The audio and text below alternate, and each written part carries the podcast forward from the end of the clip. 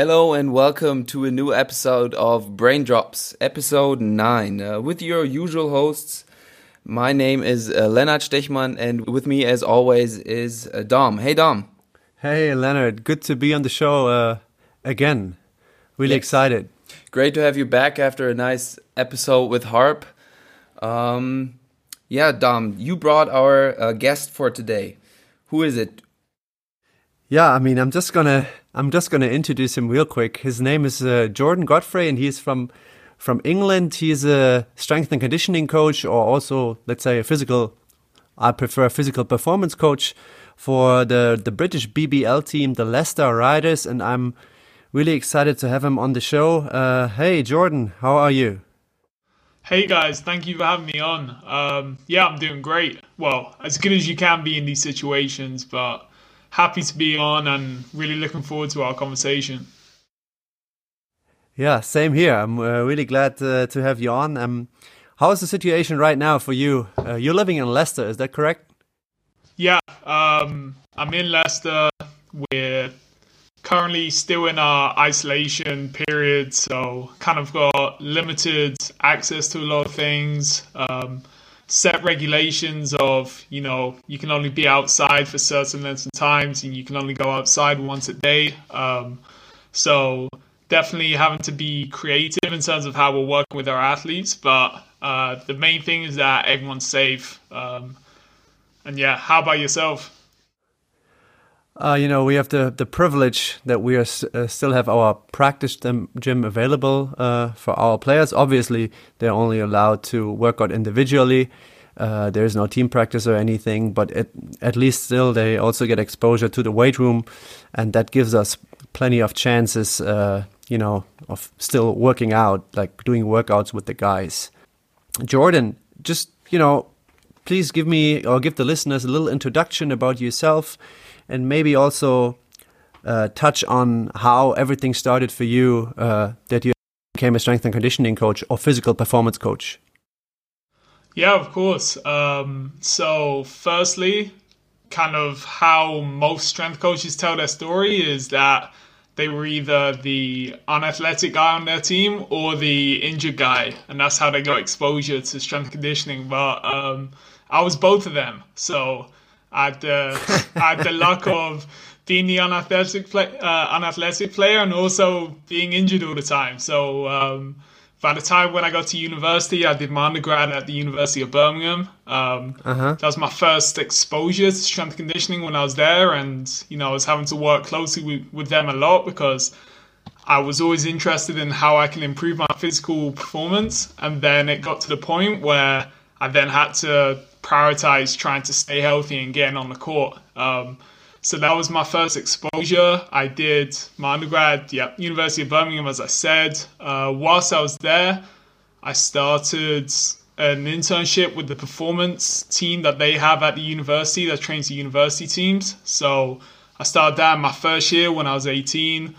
My all three years of my undergrad, I worked with them. Um, in my second year, in the summer of my second year, I went to Dallas in America and worked, did an internship with uh, Michael Johnson, the sprinter. He has a performance academy there. And that was really my first exposure to elite, elite athletes. Um, I was able, when I was there, we had Buddy Hield uh, from the Sacramento Kings was there. Um, okay. We were able to, there was a really big NFL group. There was some um, Olympic track athlete. So there's a lot of exposure to high level, and I was 19 at the time, and that really confirmed it for me. Um, there just clicked, just the, huh? Yeah, just the three months when I was there, I was like, this is this is definitely what I want to be doing. Um, so I came back, finished my third year. Um, also got some other cool experience whilst I was doing it. I was able to work with some uh, wheelchair basketball athletes alongside, which that was an amazing experience. Um, what Hakeem Olajuwon actually lives in Birmingham. Not a lot of people huh. know that. Um, and he runs a basketball camp, so I was able to get some exposure with him, with some of the athletes that he brought in. Then I, uh, last year, I completed my master's in Loughborough, which is right next to Leicester, um, mm-hmm. which is a very renowned and established uh, like sports science institute. Um, and whilst I was completing my masters, I then interned with the Leicester Riders, who I'm working for currently. Um, gained experience with them, and then luckily things fell into place when I graduated. That the role for the lead strength conditioning coach or physical performance coach opened up, and yeah, I was able to just step right into it. So this was my first season with the Leicester Riders. Um, ended very very strangely, so definitely a unique season to be my first, but yeah, that's that's everything up to this point. Um, one quick question, or maybe in advance, also maybe for new listeners. Dom always ha always has a lot of questions uh, regarding performance, and uh, I'm sure with just listening to your introduction now, um, you will probably have a lot of uh, interesting thoughts and brain drops for us uh, on that topic. And usually, where I'm where I ask questions is more. Uh, I would call it maybe the social aspect, uh, psychology wise and stuff. But um, yeah, we'll probably just uh, start off with a couple of questions of Dom. But I was just interested, real quick, in what um, can you break down real quick uh, what you wrote your master thesis about, or did you write one? Yeah, of course. Um, so my master's thesis was um, I find I think it's absolutely fascinating, but um, basically the there's a training method of sprint interval training. So with this, you do a 30 second all out maximal effort on a bike against a set uh, resistance relative to your body weight. Um, absolute torture. Uh-huh. So, and then 30 seconds, uh, you're saying? So, yeah, 30 seconds completely all out, and then mm-hmm. you rest for four minutes, and then you repeat this. Um, for us, it was a six week training session, so it progressed from four four sprints a set uh, a session up until seven a session. Um, mm-hmm. But was re- what was unique and is still very very early in its development is for two of the four minutes in the experimental group we used um, occlusion cuffs to trap the metabolites within the muscle um, just to further the stimulus that you received from cycling um, within mm-hmm. those sprints. So if the 30 seconds wasn't bad enough, now you have two additional minutes where your legs are completely on fire. Um, I mean, we had guys throwing up in every session. So really extreme training methods. However, the results are incredible. Um, so there's some published published research on it that found uh, 5% gains in VO2 max in just four weeks and their uh, participants were all participants with VO2 max is over 60 milliliters per kilo. So what is VO2 um, max? VO2 max, so that's uh, maximal oxygen uptake. So oh. basically, that's looking at uh, the amount, the liters of air that your body can use functionally, ah, the oxygen okay. within that air. Um, so it's just a it's a performance measure that's used in the physiology world. Um, so your elite elite athletes again up in the 70s and 80s range. Um, so it's the research, and we use well trained cyclists as well, uh, because really it was just trying to look at how we can apply it to real life performance um, using trained uh, participants. Wow, that's uh, that's already really really deep into a topic. uh, yeah, I was, yeah, no, I was about to say, yeah, but and but that's fine. I mean, I I, I asked. uh, to, to to also touch on that, is there let's say is there any practical, uh, let's let's say practical stuff you now use with your players, on like yeah specifically so, to the um, study. So you can do variations of sprint interval training. I think doing a full-on Wingate so the full 30 seconds is very, very demanding. Um, mm. So I might use that if I'm if I have an athlete who's potentially got an upper body injury and you know we're rehabbing and I'm looking to make improvements in their conditioning. Yeah. Um, yeah. But typically, you know, when we condition for basketball players, it's going to be some form of interval training. Um, yep. And yeah, so I'll use a shortened variant where the sprint is uh, reduced down to more typical segments of duration that you see in basketball. So maybe yeah. you know 10 second sprint with a reduced recovery time. Um, just because those, like I said, it was a, it was really really taxing protocol on the players. So I do use it. Um, I use a lot of the physiology uh, knowledge that I gained from it to kind of adapt it to a more friendly environment that you can use in season, just for a little top up of conditioning. Yeah, yeah. Okay, so uh, I jumped ahead, so I also uh, jump back. Um, how do you? Uh, how did you meet Dom? Uh, for, for uh, smart question, Leonard. Yeah, how do you guys know each other? So yeah, I met Dom at um, a performance symposium, which was in London last year. So uh, this was held by formerly known as Liftora, but now it's called the IBPCC. That Thomas Thomas and Sam Refson set up. Um, so it's just they did a touring seminar on basketball performance last summer and went around a lot of different countries. And I met Dom at this um, seminar when it reached the UK. Oh, okay. Yeah, because you know, I obviously during the off season I always try to, well, to expand my knowledge and I always try to go to seminars and this one happened to be in London and of course you know it was a little bit of trouble but it was definitely worth it and uh, I would say we stayed in touch um, and actually last week Jordan just uh, sent me an email and was reaching out to me and uh, was asking for a Zoom call and then we had uh, Jordan I just call it a pretty fruitful call that uh, happened to last, I think, two and a half hours or something like that. And we were just talking about performance and about his experiences in his first season working as a, a physical performance coach. And yeah, I mean, we could have talked probably way longer. Um, and after that, you know, Leonard, I talked to Leonard about it, and we were like, "Hey, we got we got to get that guy on the show." I mean, after you guys just talk about this master thesis, I can see this uh, two and a half uh, Zoom call uh, in front of me. Definitely. Yeah, Dom, get the get the. You Dom said, uh, Leonard, you got to stop us uh, if we're st starting to run a geek show here. So that's what I uh, that's that's what my job is today. Um, but go ahead, Dom, get the get us rolling. yeah, Jordan. Um, I would like to, you know, you, you have, it's now it's been one year that you worked on on, on a professional level. Um, I would like to to know how would you describe your job?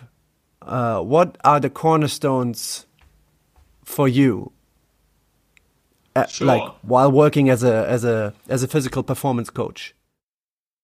Yeah. Um, so I'll start with my job. Um, my role is really like you said like what the phrase that you like to use the uh, physical performance coach that's really why i am um, you know physical performance coach applied scientist however you want to put it into practice um, mm. anything regarding performance is what i'm responsible for with the team um, which goes from nutrition to sleep to even the latter stages of return to play protocols with the athletes um, anything just outside of pure basketball performance um, kind of falls under my bracket. And not only do I have the privilege to work with the professional team, we also have an academy of athletes aged 16 to 19. So I'm also in the same role um, with them. So lots of opportunity to really expand my knowledge for the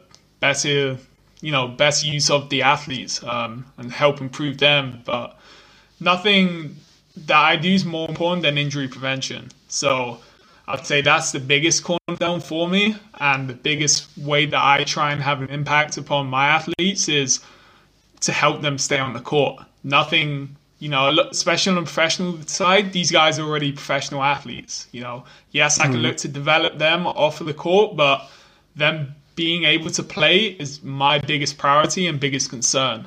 Um, so that's one of the cornerstones. And then the other one is to just make sure the athletes are in the weight room and uh, develop that buy in because everything kind of starts from them being in a weight room. And then from there, you can start to add more and more of kind of what you view as important habits and practices that they need to be doing. Um, so but it's But uh, the analogy I like to use is just it doesn't matter how good of a practitioner you are if your athlete's not actually doing the work. So I could put together the best program, but if my athlete's in a weight room once a week, then none of it's going to matter. Um, so that's just always my cornerstone is trying to find that buy-in and trying to get them to come one step at a time, build more and more on their interest and buy into what I'm doing. That's something we we talked about uh, in this podcast already a lot. This this buy-in. Um, one for sure as a strength and conditioning coach and in general in the team from the head coach also um, maybe you could talk uh, some uh, about some of your experience um, in your first year how how did you how did you deal with it how did you get your players to to buy in and actually put in the work they need to put in yeah of course so um, the biggest thing that I just really had to understand first is you know what is buy-in and you know, buying is essentially you're getting the athlete to commit to some form of change. Um, and myself, my interests outside of sport, I'm a very big environmentalist, and one of the big things that you learn to understand and you know you get taught is that the main reason why people don't they're interested in making changes for the planet and helping it, but it's all about the inconvenience of it. You know, it's mm. cycling to work. That's a really big inconvenience, so they're not going to do it. it. Is changing the diet a really big inconvenience. So, kind of one of the main ways that I went about trying to get buy-in was to try and make my side of things as little as an inconvenience as possible to them. Um, oh, and I think that's just kind of that. It's the two approaches. You can either get get your athlete to commit uh, to understand what you're doing more, um, so that their kind of the commitment outweighs the inconvenience. That's one way, and then the other way is to reduce the amount of inconvenience. So it's trying to do those at the same time, if that makes sense.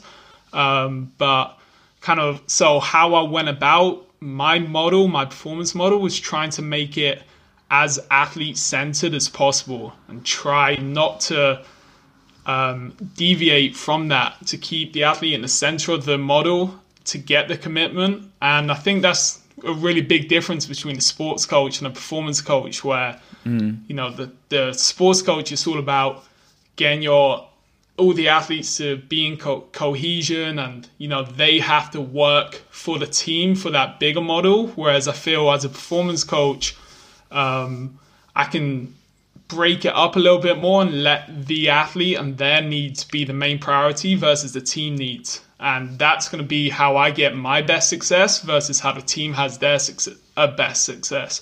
And it's kind of two different, almost two different ends of the spectrum is how I approach it. Um, and I'm just trying to help that athlete uh, bring about the change and for it to be intrinsic. You know, um, yeah, mm-hmm. yeah. From a from a basketball standpoint, to go back to the sports coach and the performance coach, you know, if if the player doesn't buy into the team, then you know that at the end of the day, they're probably the team's going to move on from that player. Um, but on the performance side, I mean, you can tell me you've been in the game longer than me, but you know, most teams aren't going to cut a player if he's not in the weight room if he's a really good player. So yeah. then it's okay. Well, I need this athlete to be to want to have a want to be here, and how can I best do that? So um, Dom and I spoke about bottom up, top down approaches. Um, which is essentially bottom up is um, from a programming standpoint is small reacting to the now and the top down is from planning in the long term and i think that applies the same to the um, that applies the same to buy-in where the bottom up approach is with the athlete in mind and then the top down is kind of the culture that you're setting so how I went about my system and my program was that um, it was very bottom up focused where I tried to build kind of 10, 15 different systems depending on how many players we had on the team. And each system is just completely individual to that player. So, you know, and this is, and so the first step, I need to get to know the athlete as an individual for the system to work. So, what their needs are, what their goals are, what their likes are injury history. Um, and it's just trying to build around them what they're gonna like the most, but still having that top down where I have my culture of these are what's expected. So it's kind of that uh, partnership building these programs where it's completely individualized and it's hey you have ownership over what you're doing but still needs to exist within these set rules um, and the more the athlete's shown commitment the more freedom the more individualization and that's also feedback to me the more that they're feeding back information, the more that this system can become their own and they have ownership over it.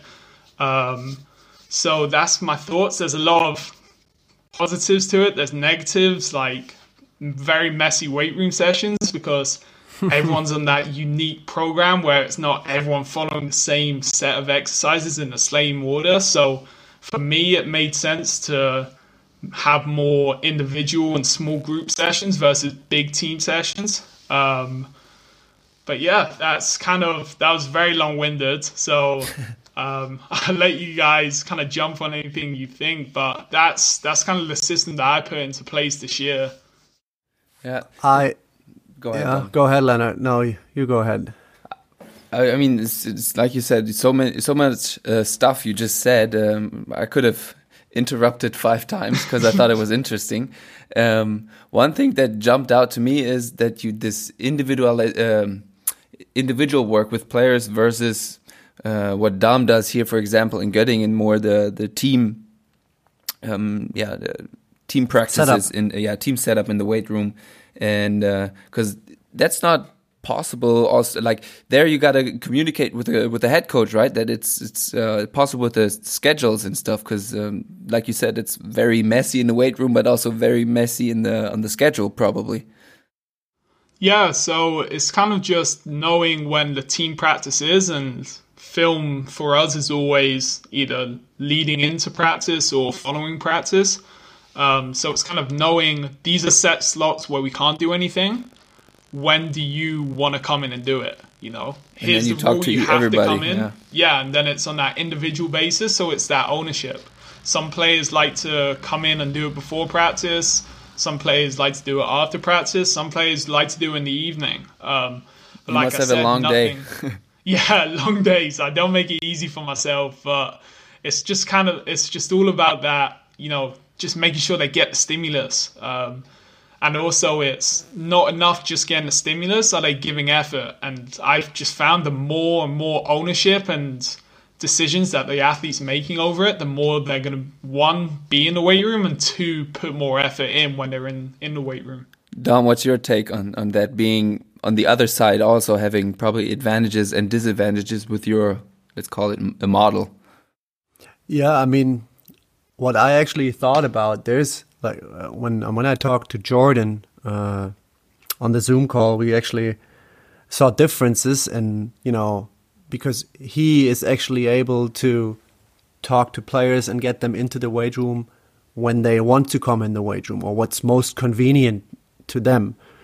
In our setup, that's a little different. Um, and if I had to decide, I mean, we, for example, we have team lifts, so we always have the whole team, 13 to 14 guys in the weight room. That's, of course, different to, you know, having the chance of working with a guy individual or uh, like, like with two players, three players, uh, whatever. But, but Dom, when Um, I played uh, for you, we had sometimes these setups only when there was uh, like a FIBA break or something, uh, where we split uh, guards and bigs. You remember that? Yeah, that's also something what we sometimes do. Um, but this is, let's say, I wouldn't consider it the normal setup. The normal setup is most of the time Yeah. the team setup. Yeah. Um, and since uh, Jordan was talking about individualization, that is actually also something I try to do. Um, I always uh, like to use the, the term diversity because that's what we uh, physical performance coaches just have to have to deal with in the weight room because you know everybody has different uh, everybody has different preferences yeah uh, everybody reacts to stimuli a little different so and that's something i think is really important that I to try to I try to find out what works for each individual best, and this is this complements probably uh, something that that Jordan already uh, talked about, because when we have a team, like let's say a team lift, I the, the, the disadvantage of course is that I cannot be with everybody. It it's just like like it is, you know. One guy asked me something, I of course I'm going to go and help him out, but the the session keeps running, so I have obviously I have to rely on the guys that they also do work independently.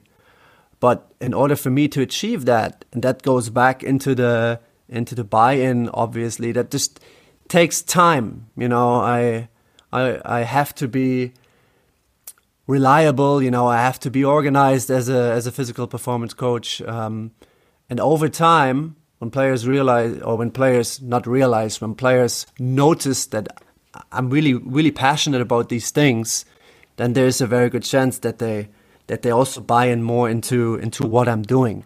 But at the same time, it always has to be individualized. I you know Jordan, we mentioned it on the podcast uh, also quite a few times already.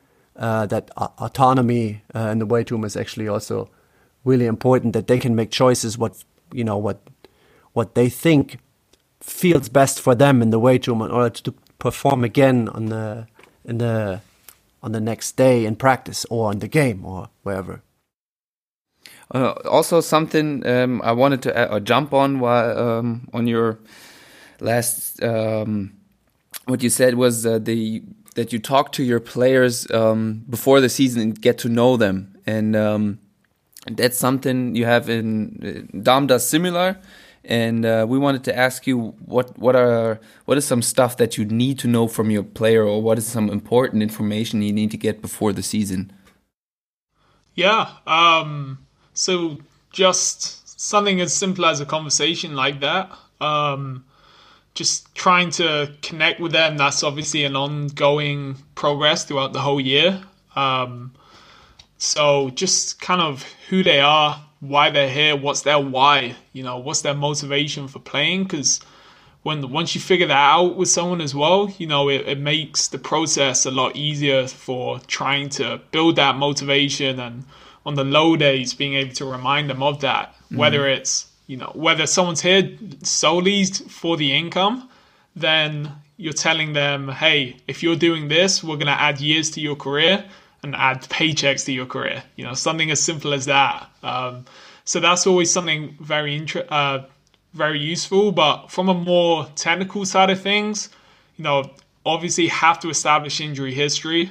That's probably the biggest factor that's going into all of my programs. Current yeah. injuries, previous injuries, how I'm going about this, how I'm making sure it doesn't happen again. Um, then we go through a movement screen. So we're looking at ankle range of motion, hip range of motion, hamstring range of motion, uh, posture assessments, whether there's any anterior pelvic tilt, um, double leg and single leg squats, just looking for valgus and how this person moves and looking for any deficiencies. Um, we do body composition, which is something that I need to improve on because we didn't really use that throughout the year. Um, and I want to be able to use that. And then we also did some capacity uh, tests as well more looking for asymmetries with those. Um, and then so I'm quite lucky where in the preseason this this year and hopefully next year as well, I was given the whole of the first week. So all the on court work um, was given to me, so I could just do a conditioning focus, but made it as basketball specific as possible with uh, developmental drills built in as well. But it meant that I could also spread the testing across the week, which isn't a perfect model due to the accumulated fatigue, but it's a lot easier on the athlete. So it's not just one super long, boring testing day. So would spread um, performance tests along this week. So different sprint tests, different jump tests, um, injury baseline uh, tests as well. So we used a curvilinear sprint. So sprinting from one corner of the three point line to the other, just because that's put so much stress through the lateral ankle, and most athletes are gonna have some form of lateral ankle sprain. So um, that's something that we used as a baseline data, and then I want to add some extra things in for next year. and then a conditioning test. So just kind of, I'm not not really doing anything unique or reinventing a wheel with the preseason testing or what I'm trying to learn from the athletes, but just trying to create a clear picture for so that the first program that they get given is, you know, it matches their needs. Really, uh, I mean, you you mentioned a lot of great things, and there's there's not much for me to add. Uh, if I may add something, what what I uh, still do, you obviously said there's the the questionnaire, uh, sort of questionnaire you use regarding previous injury and something like that, or maybe I'm not sure if it's a questionnaire, maybe it's just the talk you do with them. Um, that's what I also do because I think that's really important because that gives you an idea uh, if you know as a coach, okay, this guy, um, I don't know, two years ago he had a hamstring strain, or even three years ago, that at least to me tells me right away, okay, good. I, you know, I don't want that to happen again. We need to check that out, and we need to, we need to uh, put extra work in that area. Just you know, as you said in the beginning, uh, you said the, the the prime or your your main cornerstone or your biggest cornerstone is the the availability of a player during the season because you obviously don't want that to happen again. So this is something where I always take out information. What I also started doing last year, and there we come back uh, in my in my questionnaire. Uh, I actually asked them what you know what kind of practices they were exposed to in the last two three months, and what kind of shape uh, do uh, and what kind of sh shape do they think they are um, and I obviously also asked them about preferences in the wage room because I just want to know. I want to know if this guy likes, you know, I'm not a big back squat guy, but if I have a guy who likes to back squat and let's say he has done it his whole career already and he really feels good with it, then I would be the last guy who is going to take that away from him. That's why this is something I always want to find out before the season starts.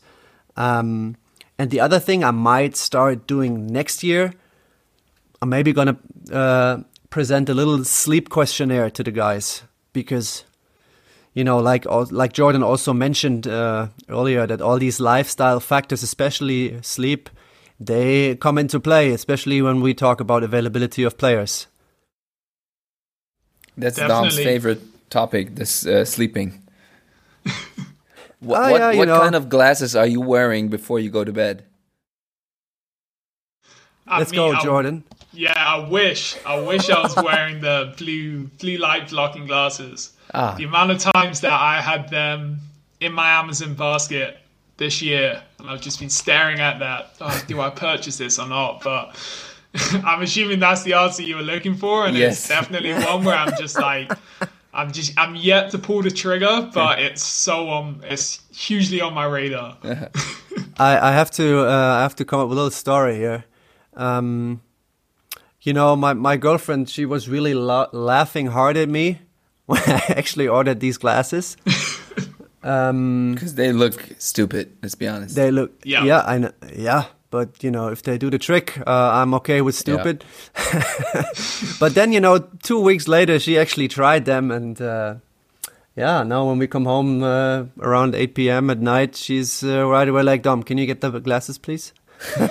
because they seem to help. Also, I, I had the same same story. One of the players, one of uh, one of our players, uh, he's also hooked. He thinks uh, it makes a difference, and he really likes wearing them before actually, you know, in the evening, like let's say eight o'clock, something like that.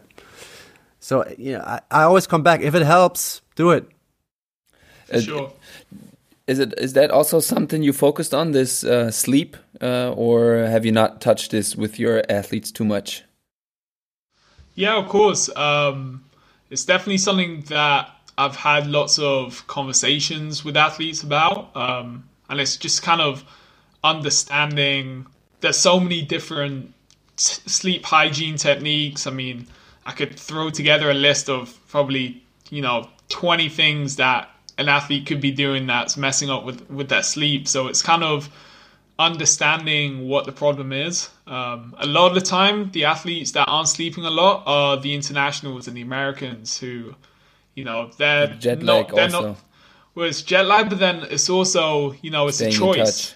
you, they're staying in touch. They've got girlfriends back home, and you know, and I think I think it can be quite dangerous with them to go in with the approach of, oh, this is a negative. You have to change this because you know, if they then start doing that and then now they're worrying about things back at home because they don't have conversations as much as they were during the week, then, you know, that could have a bigger uh, detriment to the performance. So it's kind of figuring out which aspects you can change. So um, something we've talked about is simply just moving our training sessions back yeah. for next season. They um, were back with convenience, huh? Exactly that's and that's the big thing is you know is and you can there's ways you can look at it. You can go oh this guy's a professional. He should be fully bought in blah blah blah. But at mm. the same time we're dealing with humans who are thousands of miles away from their families and support networks so i think it, it can be important. I mean this is just one example. There's obviously different examples where people have different reasons why they're not sleeping well but it's just those conversations, which yeah. is a big one. Which you just got to understand their routine, how they're going about things. Such a big one with athletes is naps. You know, you can talk to these guys, and yeah, after practice, I have like a three hour nap, and I'm going, okay, like that's why you're not sleeping well at night. That's very simple thing to fix. So, um, but I know that Dom does some awesome things with infographics and player information. So that's something that I'm definitely, after our conversation, definitely going to be borrowing some of those ideas. Leonard, uh, if you believe it or not, Jordan learned learned something from me, but I learned way more from him. I have to admit. but yeah, this is yeah. this is actually what you just touched upon. Um, for me, I, I look at it in regards to sleep. You know, I think you have to create some sort of awareness to players. And this is awareness you create by showing them, for example, infographics, by telling them, for example, about uh, the the the pros for like maybe just extending their sleep for half an hour or something like that. Yeah. Um, and then on the other side, if you you obviously you also want the athletes uh, what you you just said earlier, you want them to commit to change you know, to commit to changing something in their in their approach of, for example, sleep. Let's just stay with sleep. And then, in order to achieve that, that's also something Jordan and me talked about. It always comes back to context. You gotta yep. present them something that is context related. For example, give them an infographic uh, of some famous M- uh, M- like quotes from some famous NBA players, how they deal with sleep or what they think of sleep or something like that. Yeah, Jordan, is there also something in regard to context? How how how do you create context with your players? Yeah, so I think a really important thing is, like you said, always linking it back to performance, um, mm-hmm. linking it back to health, just making sure they understand you're not just trying to do things to be difficult, that there's a purpose behind this advice that you're giving them. Um, so whether it is sleep as the uh, topic or nutrition or anything, that one that you're showing that you have done the research is such a big part of it. You know, athletes that are coming from four-year schools and have uh, degrees, and you know they they know not to just blindly f- follow what you're saying, and that's sometimes the best the best thing is for your athletes to start questioning what you're suggesting. Um, because I love those conversations, and then you can get more intricate and more in depth. Um, but yeah, it's just showing that there is evidence behind what you're saying, and that you've done the research, and like you said, link it back. The the most classic sleep one is the Andre Iguodala case study about how, exactly. what he was sleeping something ridiculous like only three or four hours a night and then they increased out to eight hours and he saw huge improvements in his shooting percentage and playing time and you know just like real life examples. Um, and then once they made the the the way that buying occurs is by they then do the new thing and then they see benefits and So that's just a big thing is getting them to just commit to something for a short period of time to begin with, and then if they if it if they find the benefit, then it sticks, and then it's perfect. Yeah, exactly. So you have to find something that sparks their interest. And with that, it's uh, I mean everybody is different. Everybody gets sparked by uh, by a different topic, I guess. Um, there's one more thing I wanted to talk to you about, or I wanted you guys to talk about, is um, when I uh, when I play or when I practice. You know, you always, as a player, feel how your body feels. If you have a good day, a bad day, um, and that like you feel that pretty early in the practice. And something I noticed is I feel always, or I have my best days usually um, if I manage to to work out right before practice in the weight room.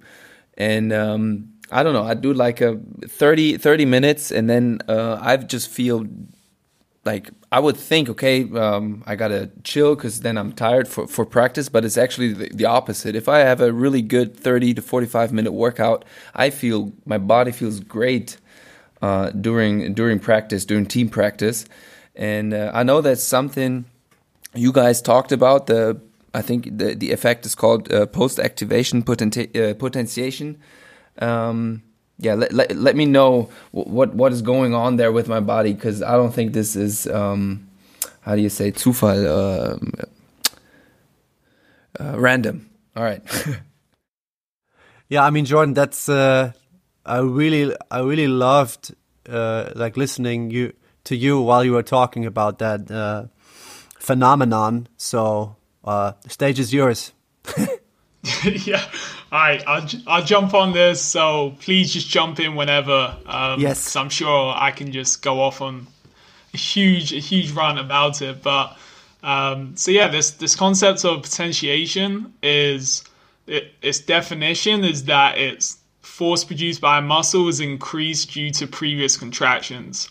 So basically, what you've done previously can improve the force, but also uh, rate of force development and the velocity of a fiber shortening too, which is important because that's specific uh, for power.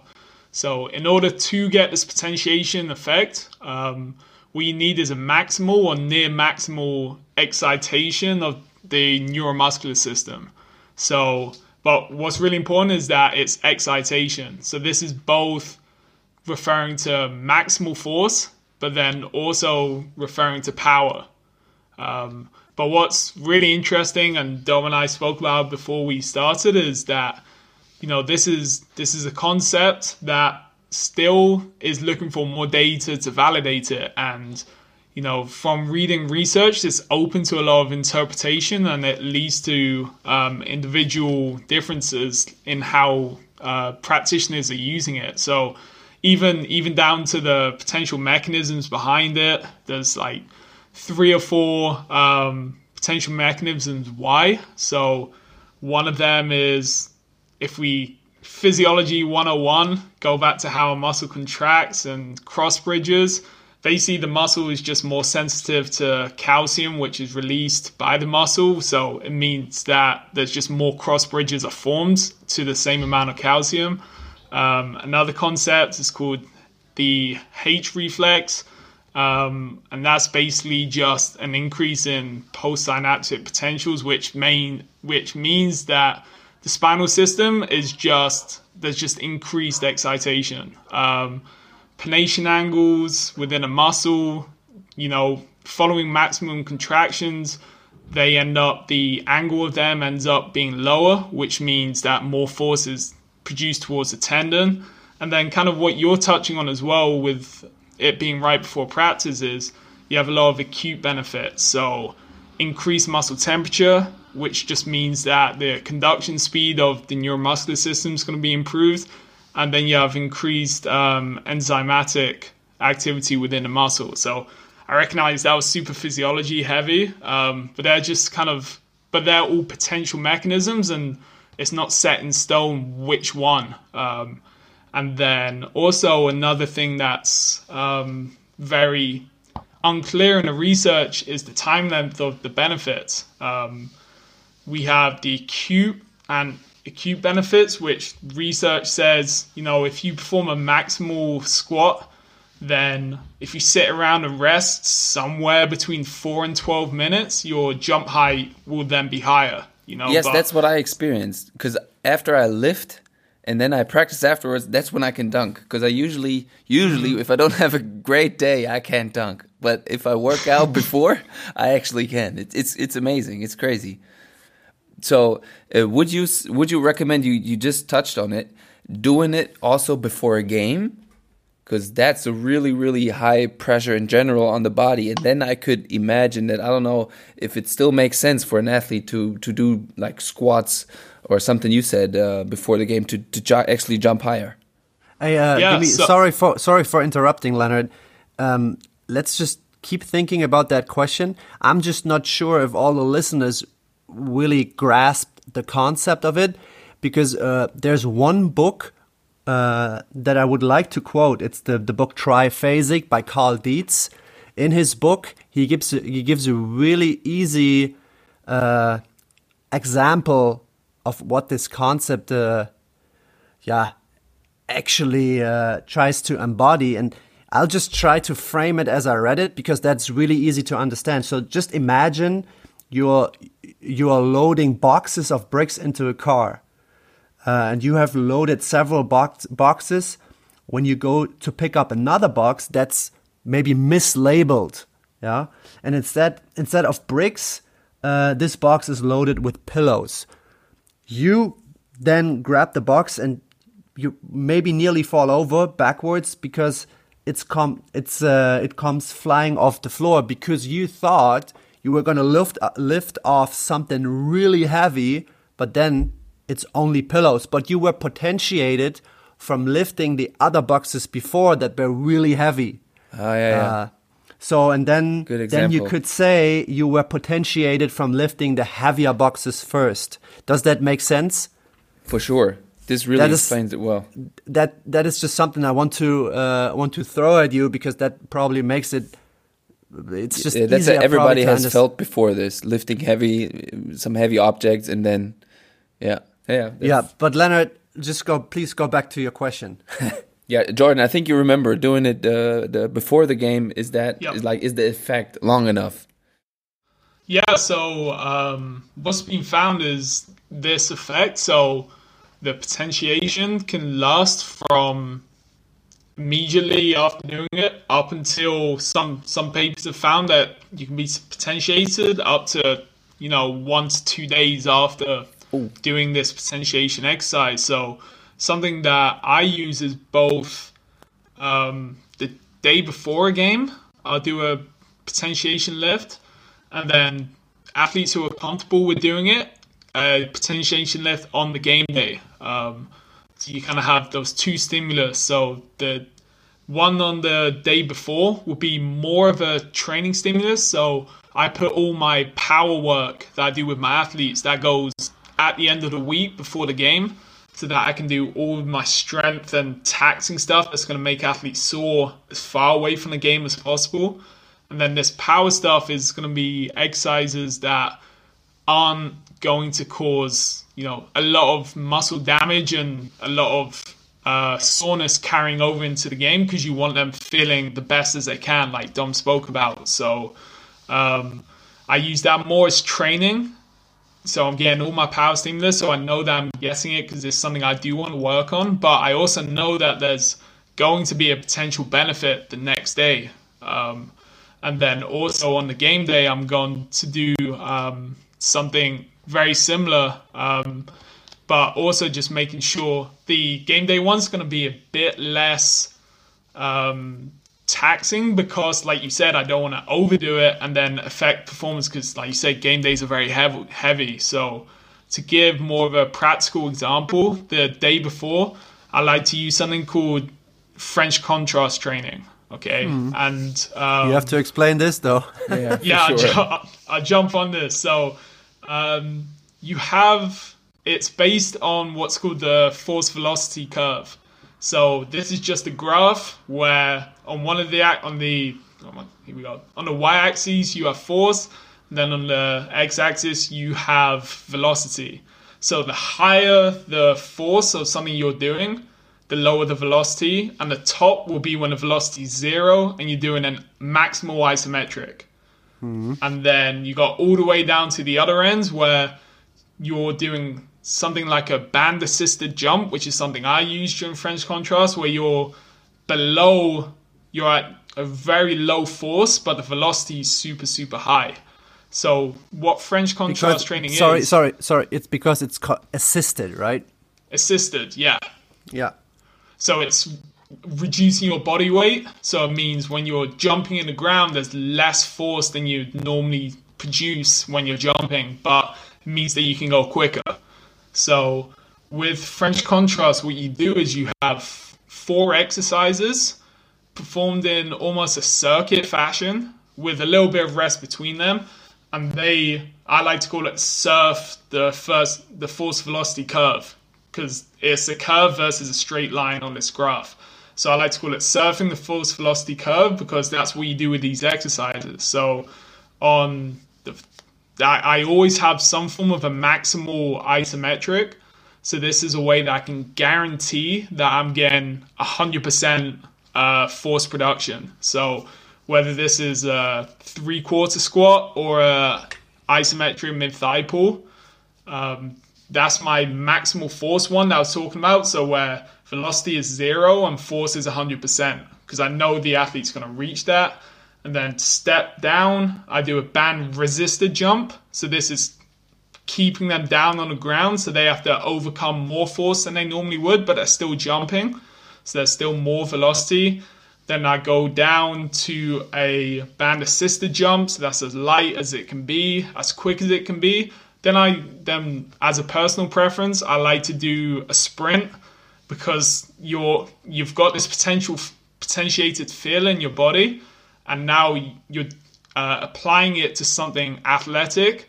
And you, as an athlete, and it, this is still on this force velocity curve. This is still high velocity, and you're still training yourself. But as an athlete as well, you feel that increased athleticism as well when you put it at the end and then you re- rest three minutes between each circuit.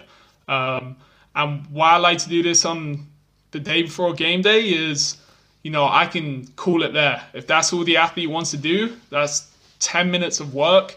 It really hasn't been too taxing whatsoever. Um, but there's really um, there's quite a few papers where training with French, uh, French contrast improves your power output. So I'm both potentiating for the game with that in mind, and then I'm also improving their athletic capabilities. So it's kind of getting two in one, and I'm structuring it, structuring my week based upon that.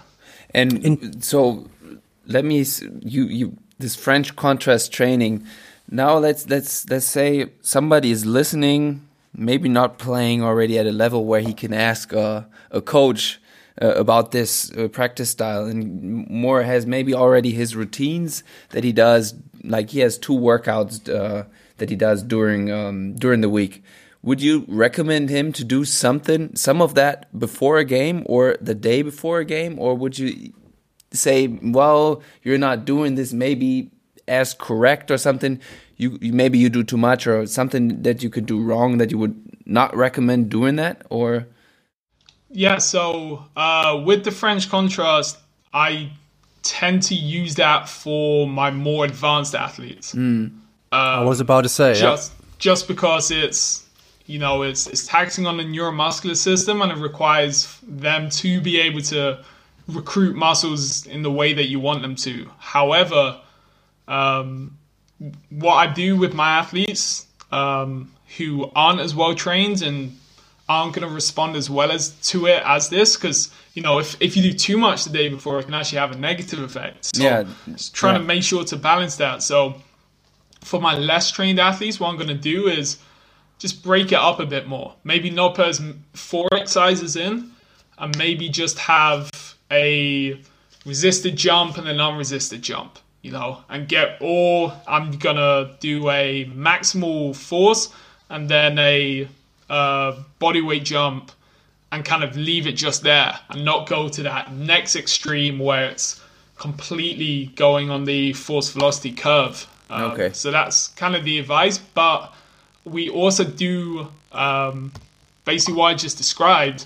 That's essentially what we're doing on a game day. So um, I still do maximal force just because of how it's defined in the research. Um, it te- you do tend to need something maximal. So what our athletes do that lift on game day is they do a pin quarter squat. So the bars are starting on the rack on the um, on the safety bar, and then they're exploding up. And we load this up really heavy. So we're only doing you know one one to three reps of this, and uh, we're we're using this the training. Some of our athletes gained 60 kilos on this lift throughout the season. Um, and you know nothing and why i like doing it as a squat and it's in this number one it's in this quarter squat so we're not going in ranges which are going to put a lot of stress on the hips or on the lower back but um, you know having some of the players are lifting up upwards of 250 kilos so having that on your shoulders before a game nothing's gonna you know activate your core like that or you know, like what Dom was saying, it's a perfect analogy for the picking up the boxes.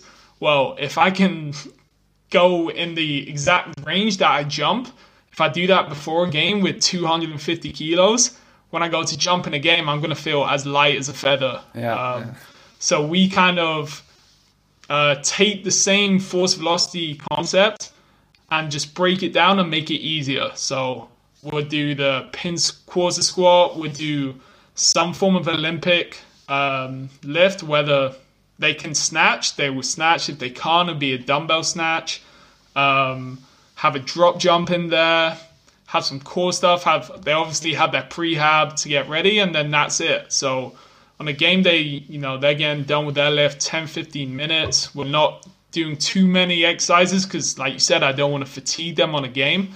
But um, for sure that this can be something to improve uh, improve your performance in a game.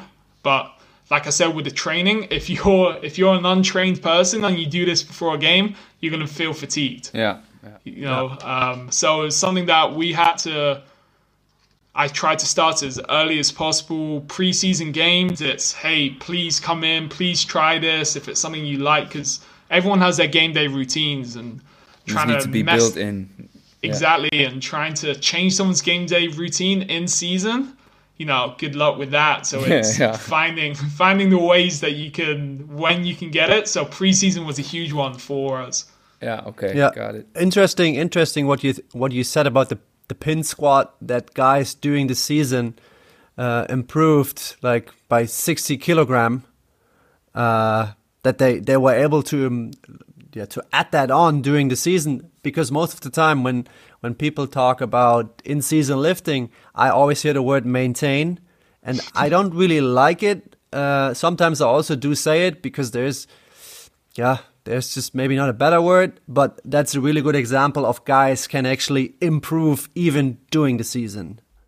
Yeah, of course. I mean, I'm with you. I'll upgrade that. Okay, I not only don't like it, I hate it. you know, our, our in season, we're with the athlete for such a longer period than we are with the off season, and you know, some teams they don't even have contact with their athletes in the off season. So for some for some players, if they're a new signing, the only time I have to work with them is in season. You know, Yeah, so same here. I don't so I don't have anything to maintain per se. So in that uh, scenario, so you know, I'm obviously going to be very conscious of, especially with their lower body load. That's something that you have to be very aware of with basketball players because it's a very taxing sport. But you know, I'm not. We're not just trying to keep what you already have. If we're around each other and if you're bought into the program, then there's no reason why, um, especially in bas- um, especially in basketball, where you know all practitioners are kind of agreed on that what we need to make sure we're giving the athletes is maximum force because they don't get that on the court. Um, so you know we're all doing that as practitioners. So if we know this and we're trying to develop this, then I want them to be getting better. Hmm. Yeah, interesting stuff. Um, to wrap up the uh, the the our thoughts or your thoughts basically on the uh, post activation potentiation, we can we could finally say that resistance training you should not only view that as let's say fatigue induce uh, like a fatigue inducing activity but you can uh, but you also have to see it as a uh, how should i put it? Like a like a necessary performance improving activity. That's basically sure, what yeah. you said. I love that. That's a perfect summary of it yeah but there's obviously more than meets the eye you have to uh, you have to know your athletes, of course. Like you said, you really have to introduce it gradually. And if they really start liking it, well, of course. Then we talk about buy-in again, huh? Yep. Yeah. Always, always comes back to buy-in and them understanding why. We we we keep touching on this. So every episode, basically, if, if we have a coach here, if we have a strength and conditioning coach, if we have a player, it's always back to buy-in, basically. Um, yeah, Dom, do you have a, a, still maybe one more question you really wanted to ask, or have we already uh, yeah, I, ran I through your script? No, I mean I have one more thing, and that uh, has actually uh, one person asked me about that topic. Uh, that's why I would really like to bring it up, mm -hmm. and it's off-season training. I mean, we have talked a lot lately, a lot about in-season training, but I think we have never touched uh, touched upon off-season training. Um, Jordan, do you want to take the lead on that? Do you like your again? I always I, I, I don't know, but I like the word uh, cornerstones.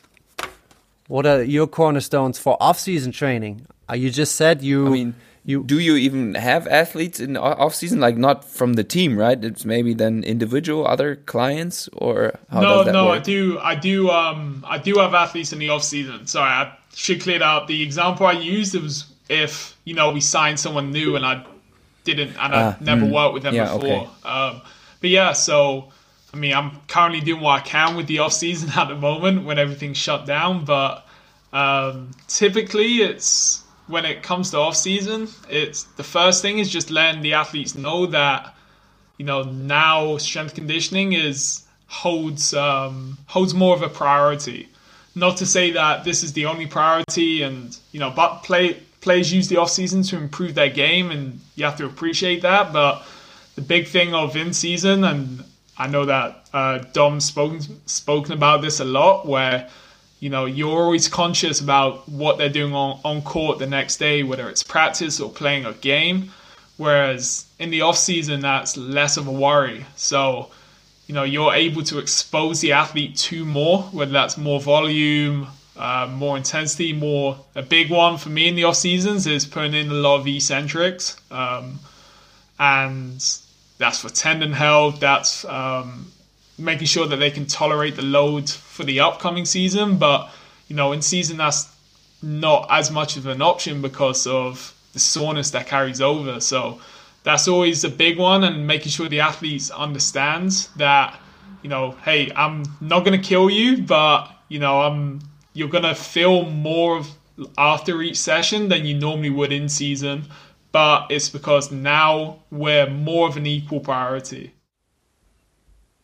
Yeah, that's that's interesting what you're saying. What I always like to uh, to use for in-season training, and this is also something I stole. It's uh, I haven't made that up myself.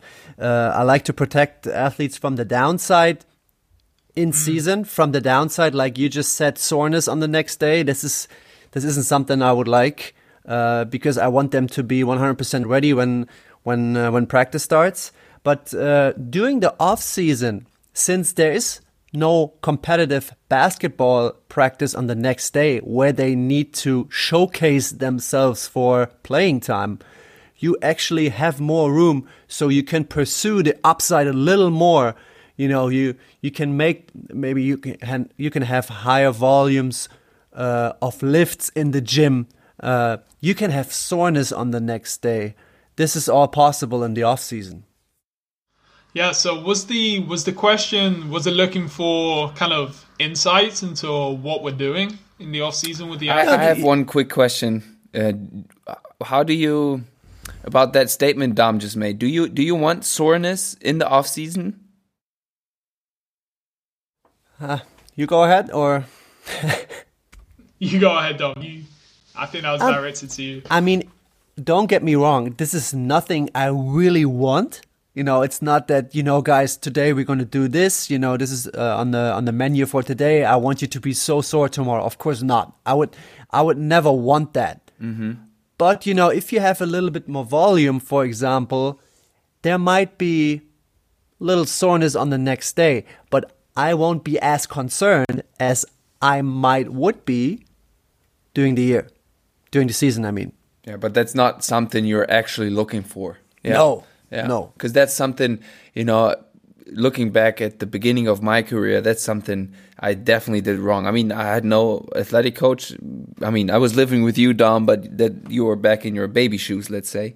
Exactly. And uh, that's what something I was looking for as a player. I tried to go as hard as possible in the weight room because I you know i i live by the sentence basically uh, the more you or the more the better you know and um, but that's definitely something i guess you would you guys would uh, rip apart yeah, I mean, my athletes might say something different uh, because they will think that it's my sole purpose in life to make them sore. But mm-hmm. um, yeah, no, I'm I'm with Dom there. You know, it's it's it's just like it's an unfortunate side effect, and it's going to be something they feel more in off in the off season, and especially for me because you know I'm looking to I can you know I have more to play with. So like Dom said, whether it's the volume or for me, I'm going to put more eccentric work in their off-season programs, which by nature is going to make them more sore um, mm. through tempos and or even true eccentrics is something that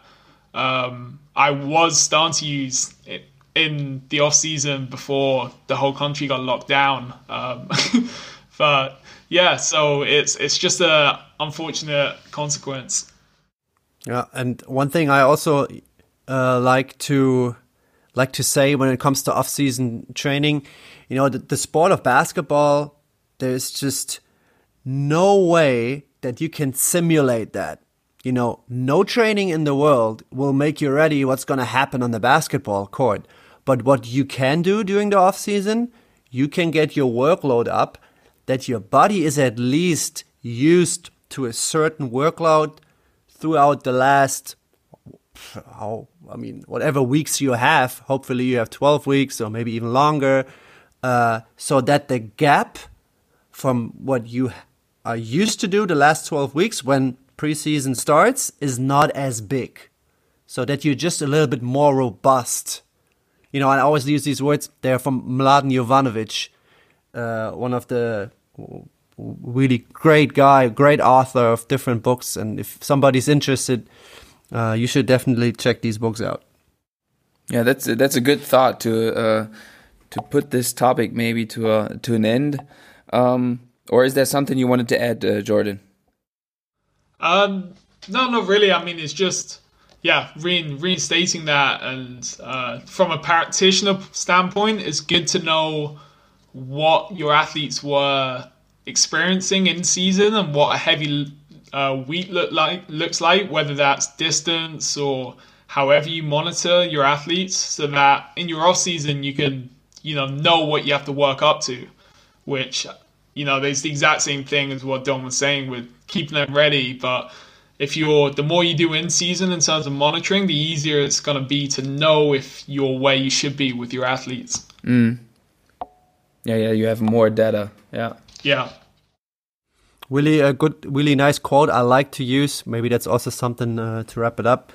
Um, I think you as, as a coach, you should not be married to anything other than what's going to work for your athletes. Definitely. Can agree more guys. I think was it great. This was a good wrap up, Dom. Yeah. Oh, we have one more question left, of course. Uh, Jordan, you have another nomination for us? I do. Um, I have to nominate Thomas Huey. Um, he he was the guy who brought us two together. So, and I yep, mean, he's an true. incredible he's an incredible practitioner. So I know he's got so many interesting things to say as well um, for the podcast. But yeah, he was the reason why we met. So it would feel wrong to nominate anyone else. That's a great nomination. Uh, from my side already, thanks so much for coming. I think you you really brought a lot of interesting thoughts to us. Um, I hope some listeners um, ha have picked up some stuff they haven't thought about before. So we do our jobs of uh, giving people brain drops. Um, yeah, that's it for me. Dom, you have the last word as always. Jordan, I really appreciate you coming on. It was a lot of a lot of brain drops or brain candy, whatever you want to know. We're gonna have to call it brain drops, of course. Um, thanks again, and uh, stay in touch. Of course, thank you so much. Um, stay safe, guys. Same to everyone listening. Um, but yeah, I really appreciate the time, and I enjoyed this conversation so much. Bye bye. Bye bye. Bye.